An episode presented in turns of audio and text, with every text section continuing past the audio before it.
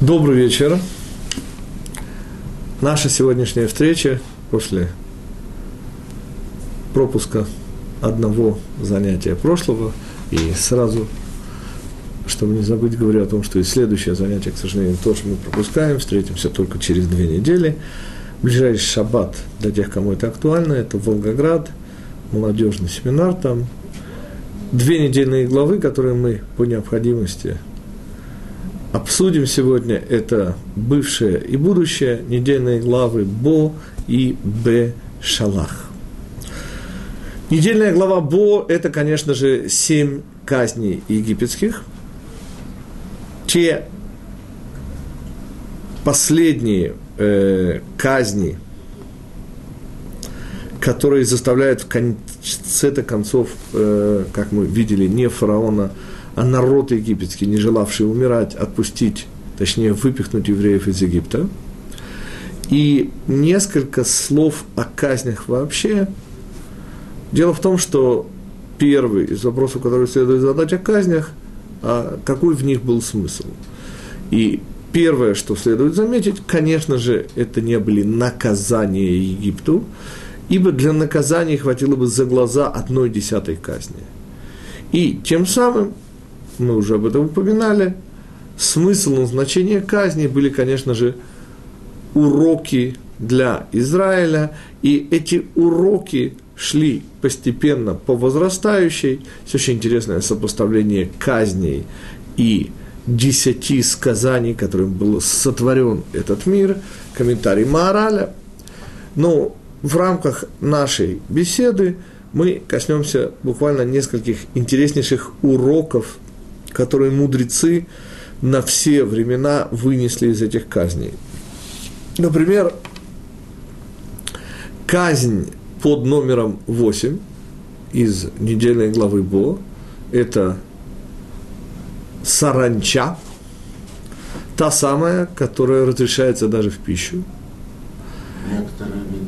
Ну да, некоторые виды, но имеется в виду именно та саранча, которая в данном случае была в Египте, разрешена в пищу – и очень красивые два урока, которые мы извлекаем из этой казни, кроме всех остальных уроков, которые из нее, естественно, можно извлечь.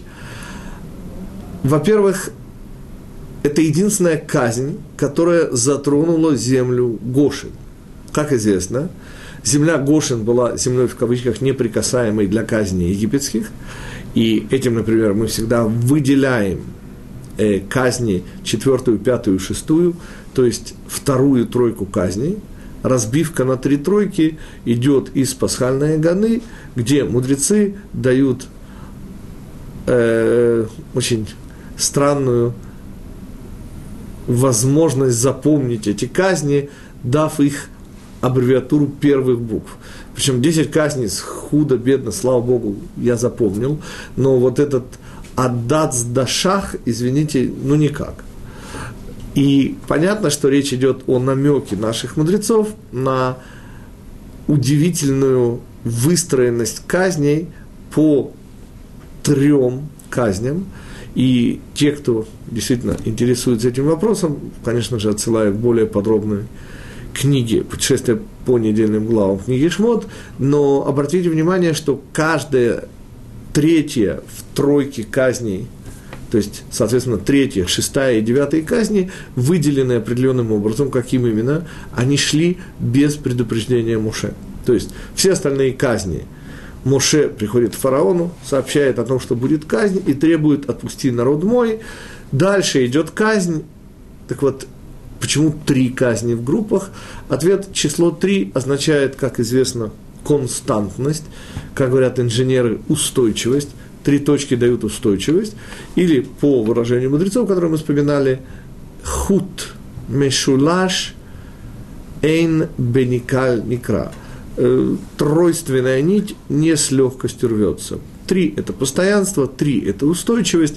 И таким образом третья казнь, она завершала группу казней и шла уже без предупреждения именно в силу своего результирующего значения – так вот, первые три казни, как известно, различались в частности тем, что касались самого низа, то есть они касались воды, первое, вторая казнь, так или иначе, тоже была связана с водой жабы.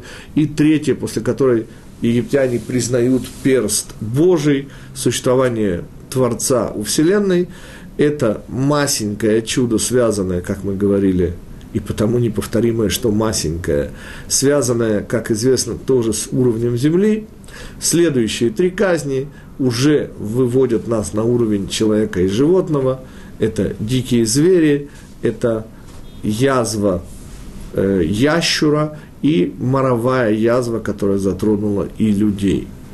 Так вот, следующая группа казней, ее задача была, и она параллельно имени Всевышнего «Я тот, который буду», и эта группа казней показала, что Всевышний не только существует, но и конкретно управляет, а также, и в этом был смысл третьей группы казней, нет никаких сил, которые были бы, не дай Бог, автономны от Всевышнего. Чему свидетельствовали совершенно удивительные соединения несоединимых вещей. Тем самым Всевышний показывал лед и пламя, да, имеют один источник, а не два разных источника, хотя в нашем мире они противоположны. Таким образом, дуализм евреям принципиально противопоказан, и благо от Всевышнего, а зло от дьявола, как говорят в современной России, у евреев не катит. Таким образом, третья группа казни имела назначением показать, что все силы, даже те, которые в нашем мире кажутся нам принципиально несовместимыми, тем не менее являются всего лишь приложением общего влияния Всевышнего на этот мир. И два маленьких, но очень-очень, с моей точки зрения, значимых урока мы можем получить из вот этой казни саранчи – намек на первую из них, и это то, что указывает, что единственная казнь, которая подвергла земля Гошин, была казнью саранчи. Сейчас объясним, почему и какой мы из этого учим урок. Указание на это дает само Пятикнижие. Пятикнижие говорит, и появилась саранча, бехоль эрец Мицраим, во всей стране египетской, а дальше очень похоже на тавтологию, чего Тура никогда не допускает, и была саранча бехоль гвуль Мицраим во всех пределах египетских. Но подождите, сказано во всей земле египетской, так зачем добавлять во всех пределах египетских? И мудрецы подчеркивают, это значит, что эта казнь была и в земле Гошин. То есть никаких границ внутри Египта и на это намекает Тора во всех границах египетских, не было никаких границ для этой казни внутри Египта, и эта казнь поразила землю Гошин. Теперь, простите, как же так? Ведь в земле Гошин, как известно, казни не было по уважительной причине, ибо там проживали евреи. Ответ. Но эта казнь, как и все они, были удары Египта, из которых евреи делали выводы. Собственно, в данном случае, почему эта казнь затрагивает и землю Гошин – Ответ звучит очень просто, господа. Как вы помните, евреи выходят рано, рано, рано, а именно 15 числа весеннего месяца Нисана.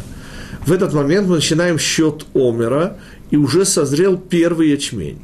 Но первая пшеница, как вы помните, созреет только к празднику Шивот через 50 дней от выхода из Египта. То есть, та пшеница, которая выросла в земле Гошин, была уже не для евреев – она просто не успела созреть. И потому, господа, евреи пользовались либо прошлогодней пшеницей, запасы, которые, может быть, у них были, либо, может быть, новым ячменем, но скорее прошлогодней пшеницей. А в чем же дело? В том, что Египет был поражен окончательно и бесповоротно. И пшеница, которую оставили евреи, точнее, должны были оставить, должна была достаться их ненавистникам египтянам, ведь евреи собирались подняться и уходить. И пшеница досталась бы Египту, тем, кто ненавидел евреев, не полагается ничего. И в этом первый урок, который мы извлекаем из казни саранчи, господа. Всевышний, уничтожая запасы пшеницы в земле Гошин – сделал так, что те, кто ненавидят Израиль, не получат ничего. И это урок на все поколения, господа.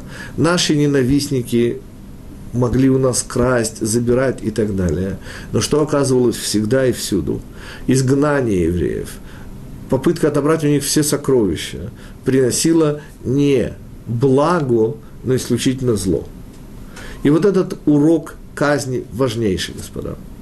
Все, что вынужденно оставляют евреи, тому свидетельство, трижды евреев изгоняли из Франции, да, дважды из Англии. Господа, изгнание из Испании мы все помним как начало заката Великой Испании. Что, собственно, можно сказать на основании вышесказанного? Всякий раз, когда евреи выкидывали, это был, во-первых, экономический грабеж, поскольку евреев выкидывали голыми и босыми. Но то, что грабители забирали насильно у евреев, никогда пользы им не приносило. И вот этот первый урок, который мы учим из казни саранчой, единственная казнь, имевшая место в пределах земли. Гошин, наши ненавистники никогда не будут наслаждаться тем, что они получают насильно от нас. Если наоборот, нет? А наоборот мы сейчас поговорим. Это как раз еще один урок вот этой самой казни саранчой. Дело в том, что Тора дает следующие подробности.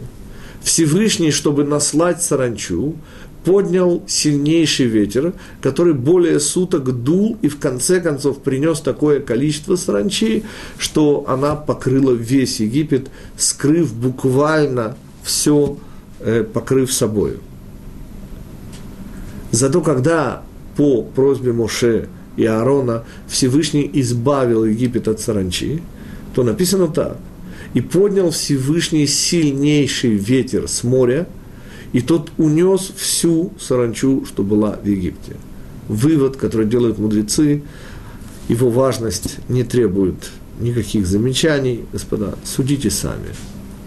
Говорят наши мудрецы, всякий раз, когда Всевышний присылает в этот мир то, что кажется нам злом, он специально дает время, и никакое зло не наступает мгновенно.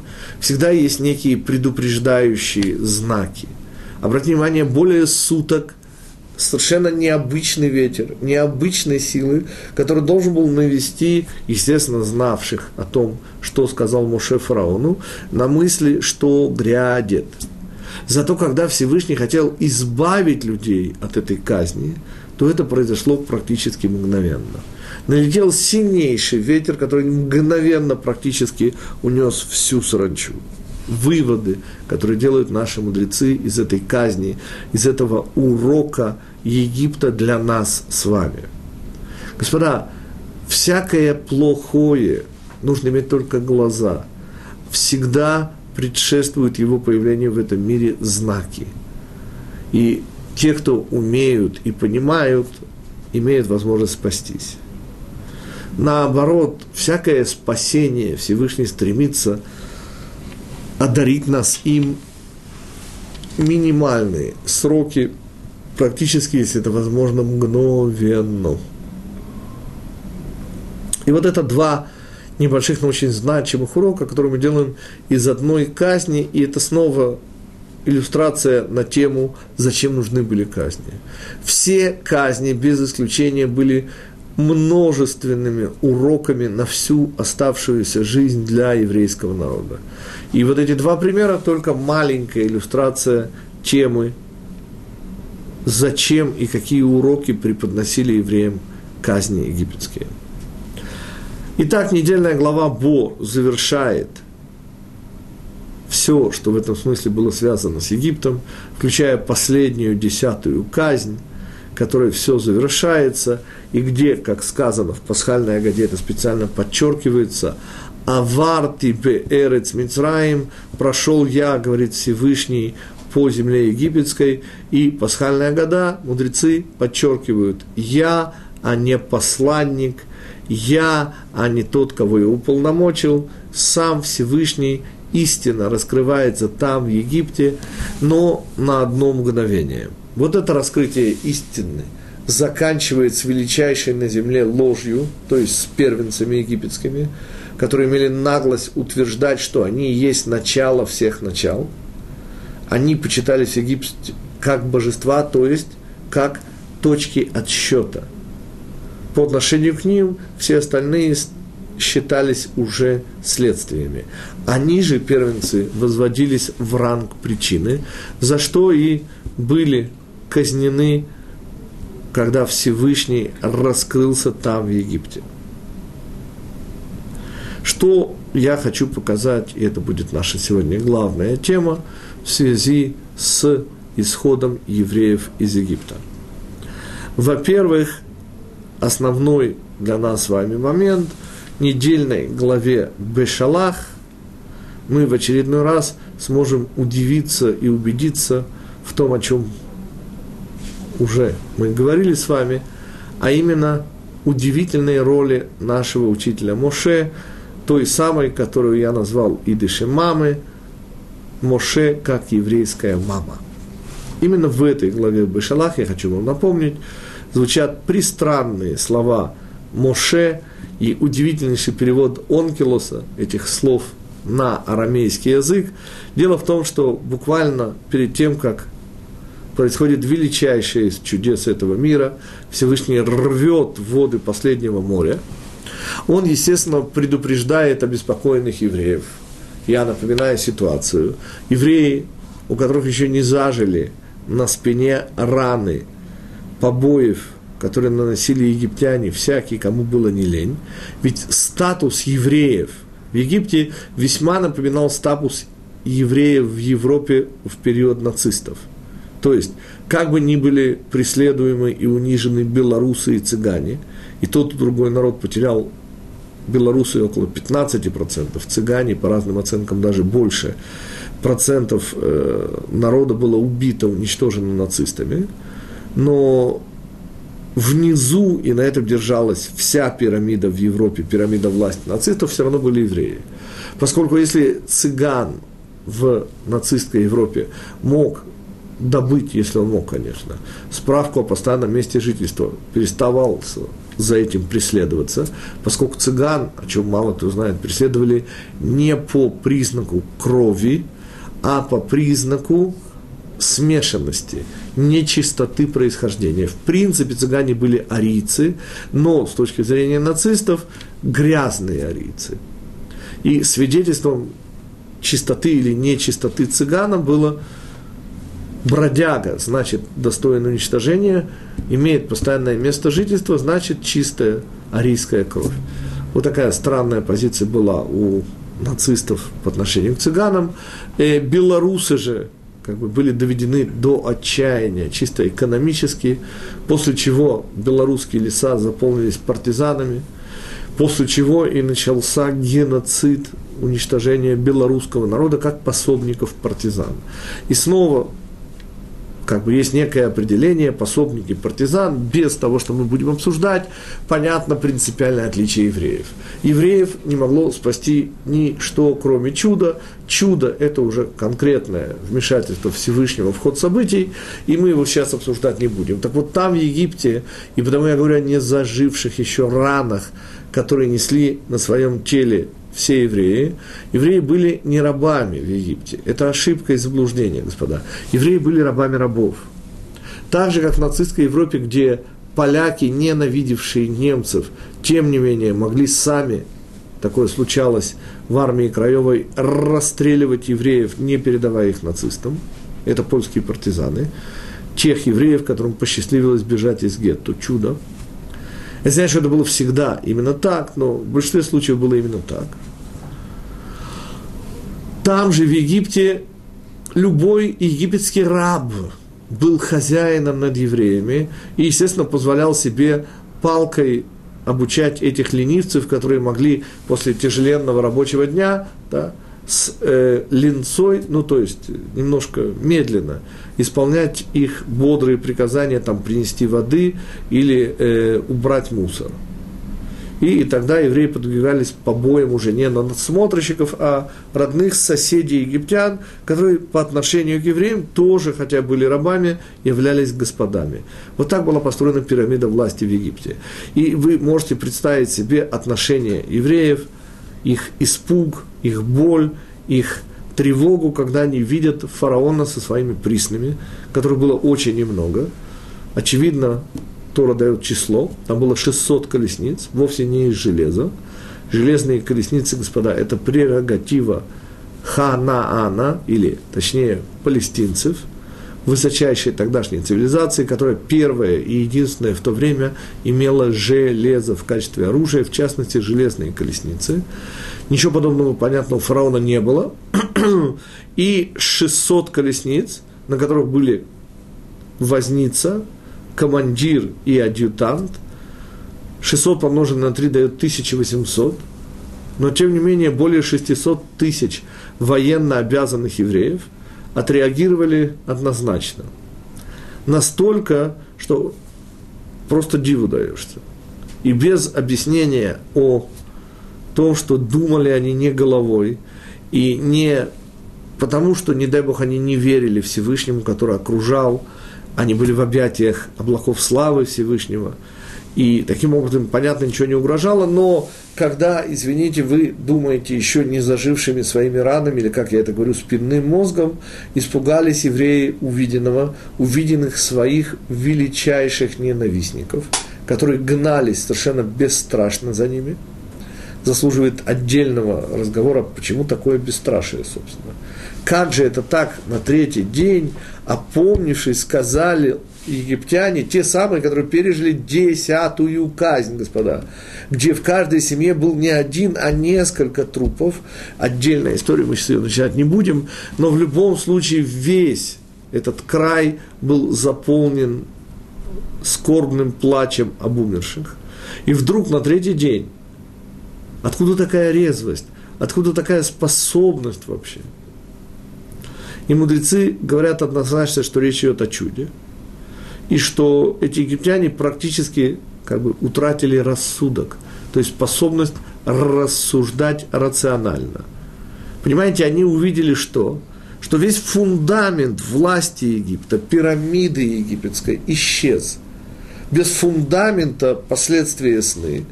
И они, невзирая на лица, то есть на Всевышнего и на чудеса, решили все-таки попробовать вернуть евреев – и возобновить египетское рабство.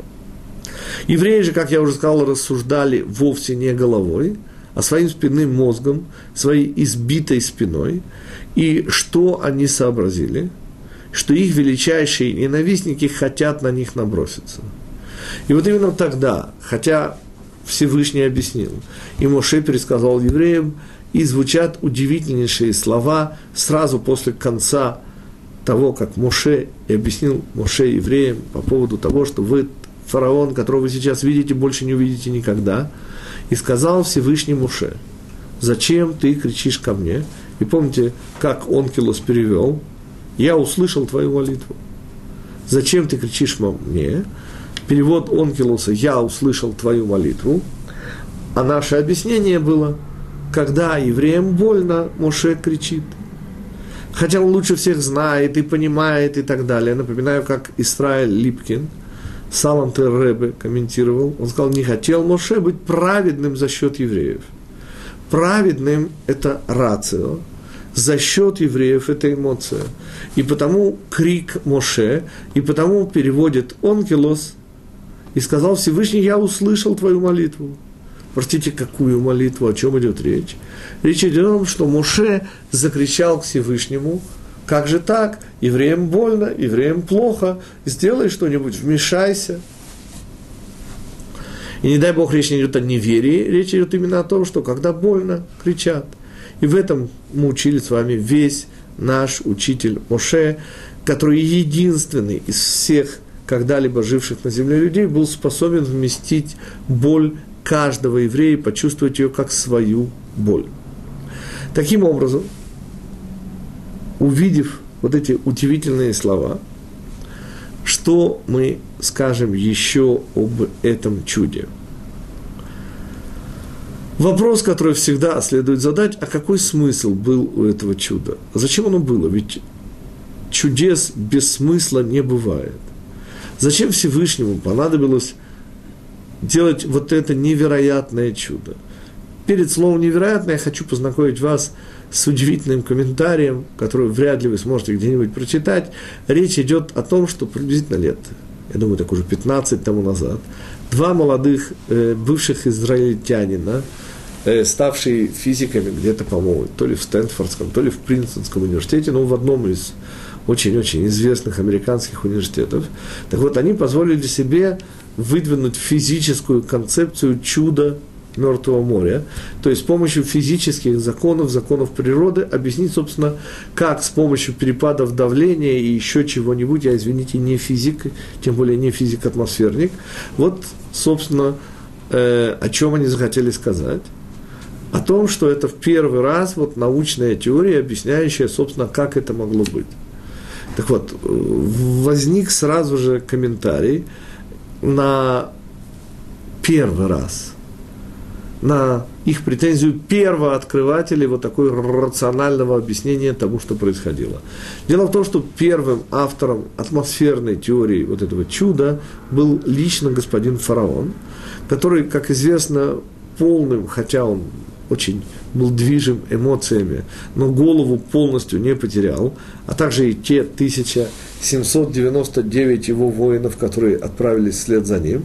И то, что сделал Всевышний тогда, и те атмосферные явления, которыми сопровождалось вот это величайшее чудо, создали, как и всегда, ситуацию 50 на 50. Ведь помните, как мы всегда объясняли, и отягчил, и усилил, и укрепил сердце фараона. Это значит, поселил в его голове мысли на тему «а вдруг случайность?». Но ведь, может быть, это все на самом деле явление природы. Очень редкое, но явление. И именно такими мыслями была заполнена голова фараона. Именно эти мысли смогут подселить в головы собственной армии, собственных воинов – и потому, ну, конечно же, не с очень умной головы, но полез вслед за евреями во время вот этого чуда. Таким образом, атмосферная теория была впервые выдвинута фараоном, и вот это и были как раз те явления, которыми Всевышний сопровождал все происходившее там, на берегу последнего моря. О чем еще очень многие евреи не догадываются, говоря о том, что евреи прошли посуху через море, господа, евреи не проходили через море. По мнению мудрецов, войдя в море, они вернулись приблизительно на тот же самый берег, только, естественно, немножечко э, западнее, запад, да, э, на северо-запад от той точки, в которой они вошли, сделав такой небольшой полукруг. И в результате, оказавшись не совсем далеко от того же места, но, по крайней мере, на том же берегу Красного моря, а вовсе не через это самое море. И для чего я сейчас обо всем это вспоминаю? Чтобы указать на общий смысл этого чуда, который связан с нижними водами. Как вы помните, Всевышний еще во второй день творения разделил воды на верхние и нижние – и задача этого разделения была создать возможность, в частности, утверждать, например, что Бога нет. Вот эта возможность утверждать, что Бога нет, связана именно с вот этим разделением верхнего и нижнего. И с тем, что-что? Это создало возможность выбора, естественно. Потому что, господа, ежели Всевышний явно и ясно различим, то, простите, какой же может быть выбор – то не будет и платы за... А если нет выбора, то, естественно, не будет ни награды, ни наказания, не будет платы, не будет всего ради того, ради чего был создан этот мир. Таким образом, столб всех столпов иудаизма – это, конечно же, понимание того, что всегда был выбор, и в частности, тот вопрос, который мы задаем, так какой же был смысл у этого чуда? Ответ очень интересный. Как говорит мой учитель Рамой Шифранк, чудо разрыва вод последнего моря, это было чудо последней остановки перед Синаем. Разорвав нижние воды, Всевышний убрал последнюю преграду, ведь идея нижних вод, идея человеческой мудрости, но не видения сути, это идея выбора. Как и всегда, господа, когда мы говорим о выборах, я говорю о ответственности, и отношение наше к тому, что дает нам жизнь, это и есть наша ответственность за нашу жизнь. Как мы относимся к тому, что с нами происходит, это и есть предмет нашего выбора. Или, как я очень люблю использовать этот пример, наш выбор заключается в видении ситуации. Стакан наполовину полон или стакан наполовину пуст. Количество воды в этом случае, естественно, неизменно, но ситуация первая коренным образом отличается от ситуации второй. Полуполный стакан совершенно не то же самое, что полупустой стакан. Нет, при этом количество воды в двух, в двух кавычках, э, в двух стаканах э, остается ровно тем же это количество. Следующий шаг. Таким образом, мы, таким образом, мы говорим о том, что фараон, который гонится за евреями и находит свою гибель в волнах этого моря, он практически та самая ложь, которая не выдерживает столкновения с истиной. И вот эта последняя остановка перед Синайским откровением своим назначением была, э, имела показать евреям путь к истине. Именно отсюда, и недаром это седьмой день Песаха, это день-праздник – вот именно с этого дня начинается нелегкий путь евреев к Синаю. Именно вот здесь Всевышний, показав и указав направление, убирает свет своего божественного присутствия, не до конца, естественно, но сводит его к минимуму. И дальше происходит то, что мудрецы называют «дерех эрец кадмале тура» – путь земли предшествует Торе, что означает – задача человека, во-первых, стать человеком, во-вторых, достигнуть уровня еврея через Тору. Но тот, кто не имеет уровня человека, тому Тора, к сожалению, помогает очень мало, ибо Тора обычно обращается к евреям. Но понятно, что, во-первых, требуются наши обычные человеческие достоинства – в частности, готовность учиться, готовность идти дальше, готовность принимать мнение тех, кто выше тебя. И именно таким образом наш народ стал нашим народом. И я хочу оставшиеся у нас уже менее получаса посвятить последним удивительным словам недельной главы Бешалах. Дело в том, что в самом конце и мы сейчас будем подробно разбирать эту фразу. Мы начнем с конца ее, но в общем разберем ее всю. Сказано так. Тимильхама лашем им амалек мидор дор. Потому что, все, потому что война у Всевышнего с Амалеком из поколения в поколение. И как всегда, я вынужден, мягко выражаясь, ругать переводчиков на любой язык в данном случае, которые переводят, у них выхода нет, правильно и понятно, убивая, как вы сейчас увидите, весь смысл оригинала. Дело в том, что в Пятикнижии Моисеевом в последних ставах явно нарушен синтаксис языка, иврит. Сказано «мидор», не, не продолжено «ледор», а сказано «мидор-дор» явно отсутствует, господа, здесь, э, как это по-русски называется, союз некий, должен был здесь появиться. Из поколения в поколение или от поколения к поколению. Но никак из поколения поколения. Совершенно необходим здесь, как в русском, так и в иврите, какой-то союз, передаточное слово, но оно отсутствует – и это и есть как раз тот смысл, который хочет донести до нас Пятикнижие. Говорит один из моих учителей, Рав Мойша Шапира. Почему отсутствует какое-нибудь связующее слово между словами «дор поколения» и «дор поколения»? Ответ. И слушай внимательно. Речь идет об Амалеке. Несколько слов сейчас мы о нем скажем. И Тора здесь прямо намекает – что там, где будет зазор между поколениями, там, где следующее поколение не продолжит предыдущее, вот там Амалек сможет наносить свои удары. Господа, переоценить этот комментарий очень сложно. Рав Мойша Шапира буквально объясняет, не почему была катастрофа европейского еврейства. Это, конечно, может объяснить только Всевышний. Но что позволило с точки зрения нашего поведения этой катастрофе произойти? Как вы помните, господа, 150 лет тому назад, приблизительно, плюс-минус, идея эмансипации, идея ассимиляции докатилась даже до пределов Российской империи, где проживало абсолютное большинство евреев мира в этот момент.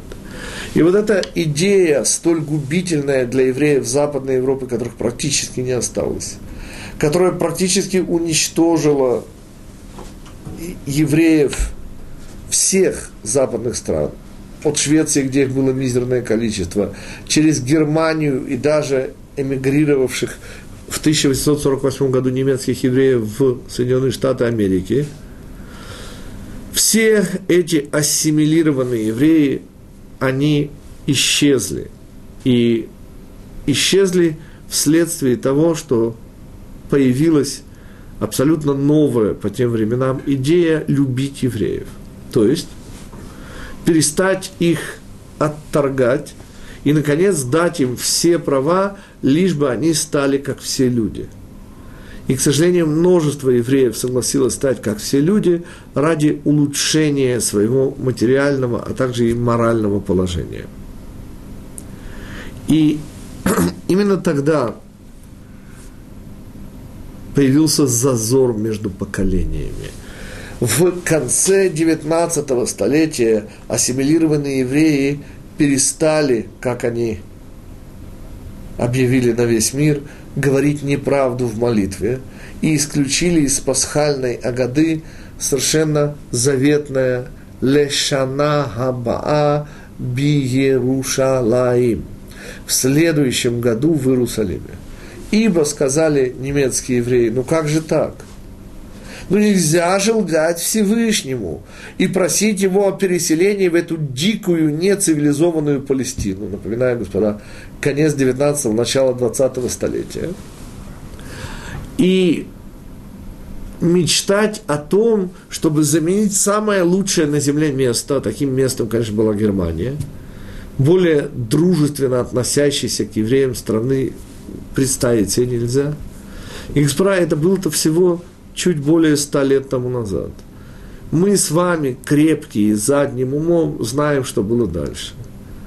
Именно тогда эти евреи стали называть Берлин современным Иерусалимом. Именно они, профессора немецкой литературы и языка, да, которые были более немцами, чем сами немцы – Именно они не могли и не смогли поверить до конца, что Гитлер будет их убивать. И даже в самые-самые страшные годы, когда уже прямым текстом, прямо кулаками по лицу, объясняли им, что ваше место вне Германии, они не могли уехать, как объяснял, рассказывая о своем папе, тот, кто когда-то в 50-е, 60-е годы возглавлял высший суд справедливости Израиля, его звали Хайм Коэн, рассказывал о своем папе, который так и не уехал, ибо это была его Германия, господа. Это не была Германия Гитлера, Германия принадлежала ему, а не какому-то выскочке и фрейтеру с расистскими и вообще родившемуся и выросшему в Австрии, имевшему очень сомнительные права на немецкое гражданство. В этом смысле, господа, очень интересна аналогия при том, что я, не дай бог, не сравниваю с судебным иском президенту Обаме. Э, когда выставил свою кандидатуру, был судебный иск по поводу того, что он не гражданин Америки. Ведь, как известно, его папа не был гражданином Америки, да, он гражданин Нигерии – Мама, гражданка Швеции, она, насколько я помню, получила. И был вопрос о месте его рождения, потому что, собственно, ставилось под сомнение, родился ли он в штате на Гавайских островах. Очень интересна была позиция Обамы, очень сравнима в этом смысле с подобным же судебным разбирательством, да, которое было в Германии в 26 году по поводу гражданства господина Адольфа Шикгругбера – известного сегодня как Гитлер. И господин Абуава занял уникальную позицию. Он сказал, простите, говорит, я никому ничего не должен доказывать. Вот те, кто подали на меня в суд, вот пусть они докажут, что я не родился на Гавайских островах. Суд принял его точку зрения. Таким образом, его американское гражданство – это президент Америки по-прежнему большой вопросительный знак. Но о чем мы? О том, что в конечном итоге, господа, именно Германия дала то страшное оружие ненависти, которое поразило почти более 7 миллионов евреев. И все это укладывается в этот страшный комментарий Рау Мойши Шапира, а комментарий звучит так.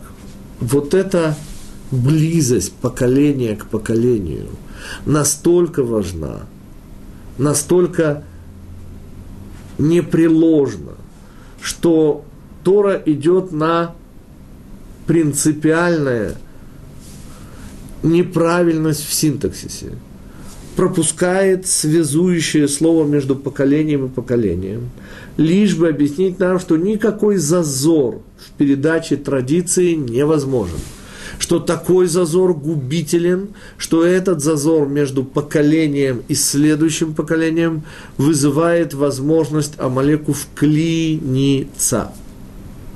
И речь идет о чем? Конечно же, господа, о двух вариантах убиения евреев, физическом и куда менее в этом смысле кажущимся опасным ассимиляции, на которой мы, как известно, потеряли даже больше, чем на физической гибели евреев в катастрофе европейского еврейства. Оставшиеся у нас четверть часа я хочу посвятить еще одному комментарию, связанному вот с этой концовкой недельной главы, которую будем читать ближайший шаббат, недельная глава Бешалах, и еще, конечно, несколько слов скажем о Тубишвате, который будет вот в этот самый шаббат. Слова, о которых идет речь. Война у Всевышнего с Амалеком – это последнее предложение – из поколения в поколение пропущено, связка пропущена, принципиально мы объяснили почему. Но перед этим идет удивительнейшее место, во всем Танахе, не имеющее себе равных. Идут четыре слова на иврите подряд, каждое из этих слов имеет две буквы. Ну, четыре двухбуквенных слова, да еще подряд, такого во всем Танахе больше нет, и даже отдаленно похожего. Вот эти слова. Ки, хав, юд – так как яд, юд далит, рука, да, длань, Ашем идет двухбуквенное имя Всевышнего, то самое, с которым связан один из самых древних неизвестных анекдотов. Так смеялись римляне над евреями. Они говорили, что у евреев Бог осел, потому что его имя И-А, И-А, двухбуквенное имя Всевышнего – это буквы Юд и Гей. И понятно, что вульгарное прочтение этих букв может дать вот такую почву для смеха римлян. Правда, господа, когда смеются над евреями, заканчивается это всегда одинаково для тех, кто над ними смеется. И нам остается только вспомнить старую, старую советскую мудрость. Смеется тот, кто смеется последним. Только он по-настоящему смеется, увидев смысл настоящий того анекдота, которому дураки смеялись, не дослушав его до конца. И, собственно, не поняв ничего. Так вот, ки, первое слово так как, яд, рука, все, я прошу прощения, аль кес ашем, на престоле Всевышнего. вот здесь появляется двухбуквенное имя – Всевышнего, на престоле Всевышнего, Всевышний две буквы всего. И слово «престол» – очень удивительная вещь, очень редкая, встречается буквально еще два-три раза во всем Танахе. Слово «кисе» без алифа. «Ки яд аль кес ашем». Потому что рука на престоле Всевышнего, и дальше нам известное продолжение. Война у Всевышнего с Амалеком на поколение поколения. Что значит рука на престоле Всевышнего? Расшифровка в данном случае моего учителя Алмойши Франка достаточно проста. Престол, господа, это управление. Престол Всевышнего, да, это управление Всевышним этим миром. Хотите его замысел который включает в себя бывшее, будущее и настоящее. Вот этот престол, то есть управление Всевышним своим миром, рука, комментирует Раши, заслоняет. Рука – символ действия. Так же, как рука Всевышнего – это действие Всевышнего, так же и рука, заслоняющая, это, пишут мудрецы, это рука Амалека. То есть, действия Амалека, переведем уже на русский язык так, заслоняют управление этим миром нашим всемогущим Создателем. В чем прелесть? И мы говорим сейчас уже, конечно же, имея в виду наступающий последний зимний еврейский праздник Пурим, который, даст Бог, будет через месяц и неделю – чуть меньше уже осталось. Сегодня уже 11 швата. Прощение, 10 еще. Шамар будет 15, значит 10. Так вот, господа, о какой связи с Пуримом идет речь? Дело в том, что если мы рассмотрим отсутствующие буквы, а таких букв ровно три, в слове «кисе» отсутствует слово «алев», и в четырехбуквенном имени Всевышнего. Есть только две так называемые верхние буквы, чей смысл? Буква Юд – это полнота или давание, наделение всего нижнего э, шефа изобилием духовным, Буква Гей – это принятие этого изобилия, также все еще наверху. И отсутствуют две буквы Вав и Гей. Вав – это передача верхнего изобилия вниз. И последняя буква Гей четырехбуквенного имени Всевышнего – это принятие этого изобилия, цель творения здесь на земле. То есть Всевышний, желая дать дает таким образом, чтобы в конечном итоге был выбор, принимать или нет. И вот этот выбор осуществляется здесь, в материальном мире, где и обеспечивается вот этой буквой ВАВ, третьей буквой четырехбуквенного имени, которая означает на иврите союз, соединительный союз на русском языке и соединение. А кроме этого, палочка, которая рисуется от верха строки до низа ее, тем самым подчеркивая назначение, связь верха и низа, и в конечном итоге принятие вот этого изобилия духовного здесь у нас внизу. Отсутствующие две буквы говорят о чем? О том, что Всевышний дает, сомнений нет. Мало того, наверху с точки зрения духовной нет ни малейшего недостатка, и там все изобилие Всевышнего принимается. Где начинаются проблемы и где Амалек начинает заслонять? Ответ – при передаче вот этого верхнего духовного изобилия сюда, вниз, где эта духовная энергия должна раскрываться и давать наслаждение всем людям, в кавычках, доброй воли на земле.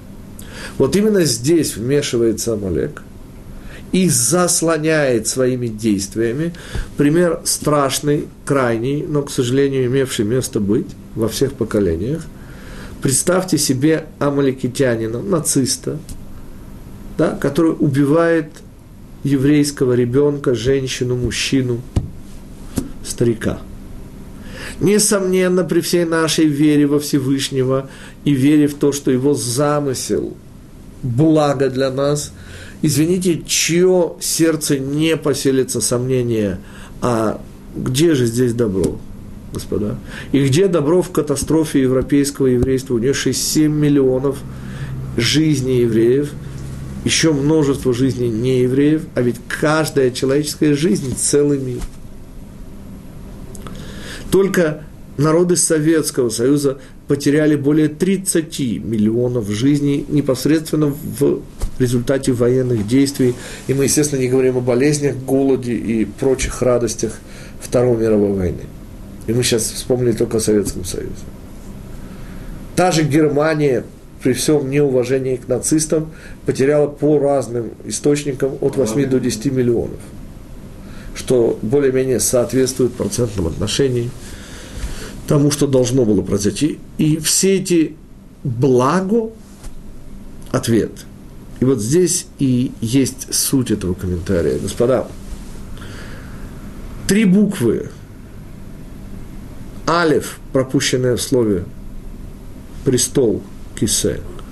Вав и гей, которых не достает, как не видим мы, к сожалению, вот этого изобилия, раскрывающегося внизу.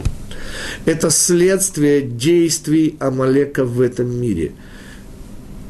Действий той функции, которую можно назвать ненависть не только к евреям, ненависть к Всевышнему и его целям – и то, что делает Амалек в этом мире, он заслоняет для нас своими ужасающими действиями то, что на самом деле есть в конечном итоге благо. И причем здесь праздник Пурим?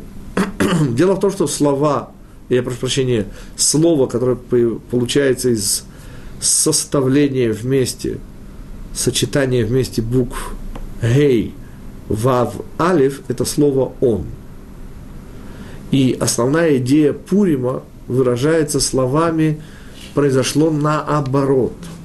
То есть он, достойный потомок последнего амалекского царя Агага, Гаман, который замыслил уничтожить и просто избавить, в конце концов, мир от всех евреев в один день, 13 числа зимнего месяца Адара. Так вот, Аман был наоборот, а также и все евреи-ненавистники, убиты в тот самый день, когда они замыслили уничтожить евреев. Аман, как вы помните, был повешен на той же самой виселице, которую он приготовил для Мордыхая, и так далее, и так далее, и так далее. Сейчас не будем пересказывать основные идеи Пурима, но одно мы заметим. Нагафоху. Мудрецы зачем-то, хотя вроде бы это никак не требовалось, сказали не наоборот, а наоборот он. Нафоху. Что значит наоборот он? Объясняет мой учитель Равмойша Франк. Вся проблема этого мира – это проблема сокрытия Всевышнего. Когда Всевышний сокрыт, то что можно кричать? Бога нет. На это способно множество людей, не только тех, кто ненавидит Всевышнего. Дальше. Так что выясняется в наоборот? Оказывается, господа, что когда нацист, не дай бог, убивает еврейского ребенка, то он, по сути, уничтожает свою духовную сущность и уходит в небытие, и в это верят евреи. В то же время давая душе этого ребенка неоспоримо величайший толчок ввысь, туда, в духовные измерения, куда в конечном итоге душа этого ребенка, может быть, по-другому не могла попасть. Понятно, что это не наши методы. И понятно, что мы, не дай Бог, не говорим, что катастрофа – это хорошо. Но во что верят евреи? В то, что в конечном итоге все к лучшему. И в конечном итоге выяснится, что он не потому, что его нет, третье лицо, единственное число, а потому, что он скрыт – и вот это наоборот, он, это и есть победа евреев над Амалеком. Он Всевышний, он в третьем лице, единственном числе, потому что он сейчас скрыт. Мы не можем сказать про него «ты». Но он, господа, он существует, управляет этим миром, и нет никаких сил в этом мире, кроме него.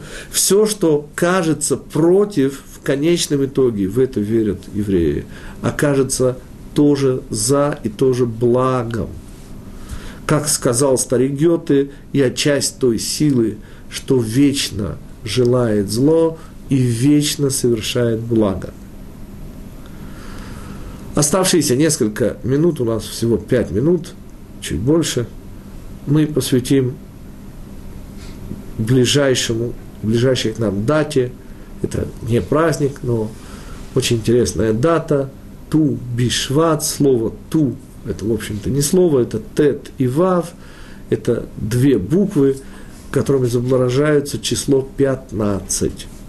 Почему он не ображается, кстати, Юдом и Геем? Ответ мы только что получили, это имя Всевышнего. Его, естественно, используют только в тех рамках, которых Всевышний определил, а вовсе не для обозначения дат. Потому и берут Тет 9, Вав 6 вместо ожидаемого 10,5. 10,5 это как раз Юд и Гей, имя Всевышнего. Юдвав тоже не обозначение. И Юдвав, поскольку это тоже часть имени Всевышнего, тоже не используется для обозначений.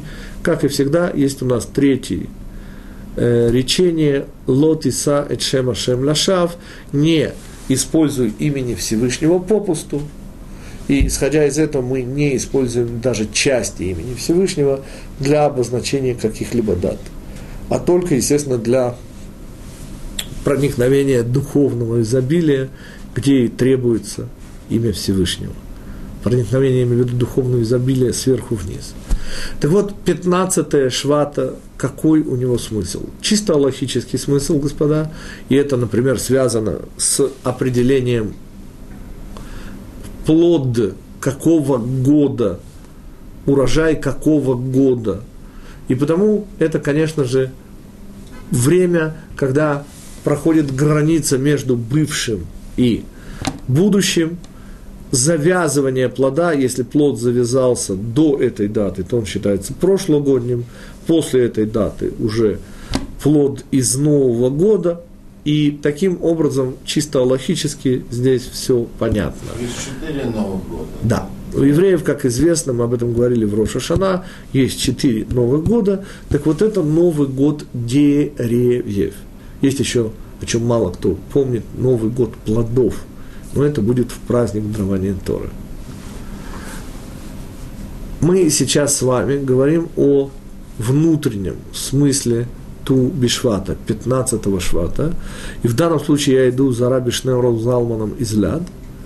Понятно, что идея намного старше, чем был Раби Шнеор. Тем не менее, я подчеркнул именно у него, потому вспоминаю именно его имя. Речь идет о числовом значении 45.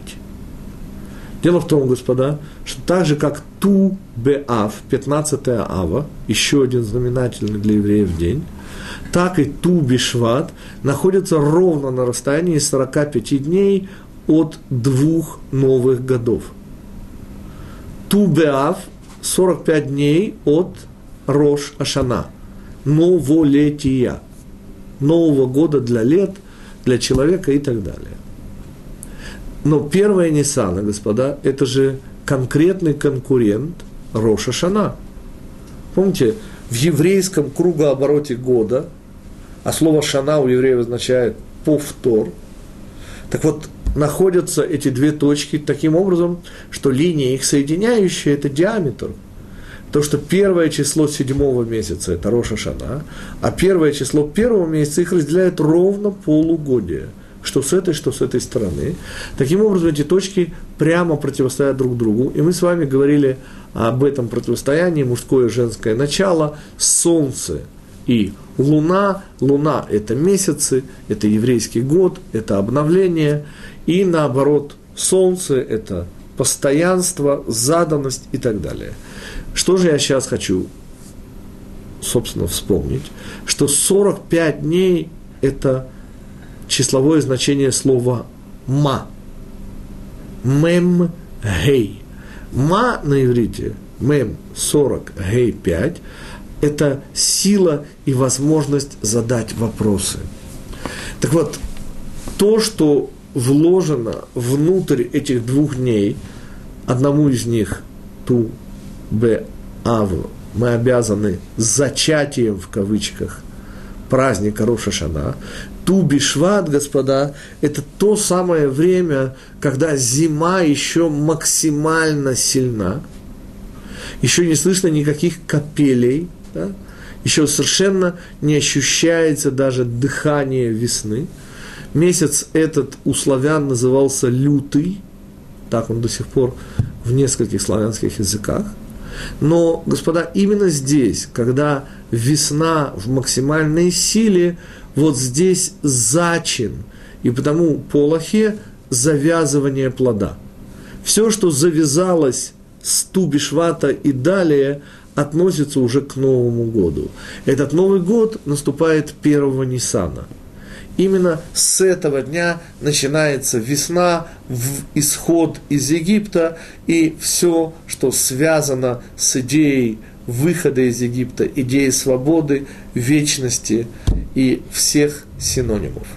Так вот, внутренний смысл слова «тубишват» и от того этот день связан именно со страной Израиля, с плодами, которые дает эта страна.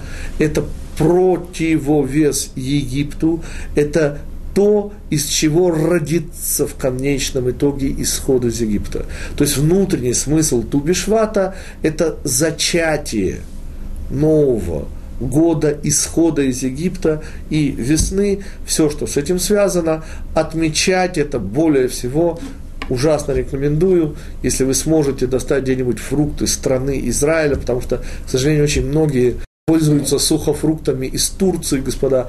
Это, извините, э, полное непонимание внутреннего смысла праздника. Тубишват – это время и место плодов Израиля. Это тот удивительнейший исход и свобода, которая дается только через эту землю, через концепцию страны Израиля, дома Всевышнего здесь на земле. Я на этом с вами э, вынужден уже распрощаться, поскольку время наше завершается. Напоминаю, шаббат, для кого это актуально, у нас в Волгограде. Подробности, как всегда, на сайте juniversity.org. Juniversity пишется как University, только вместо первой буквы U три буквы J и W. Jew University. Э, и там же можно узнать все подробности. А мы с вами встретимся, даст Бог, э, через две недели. Всего хорошего.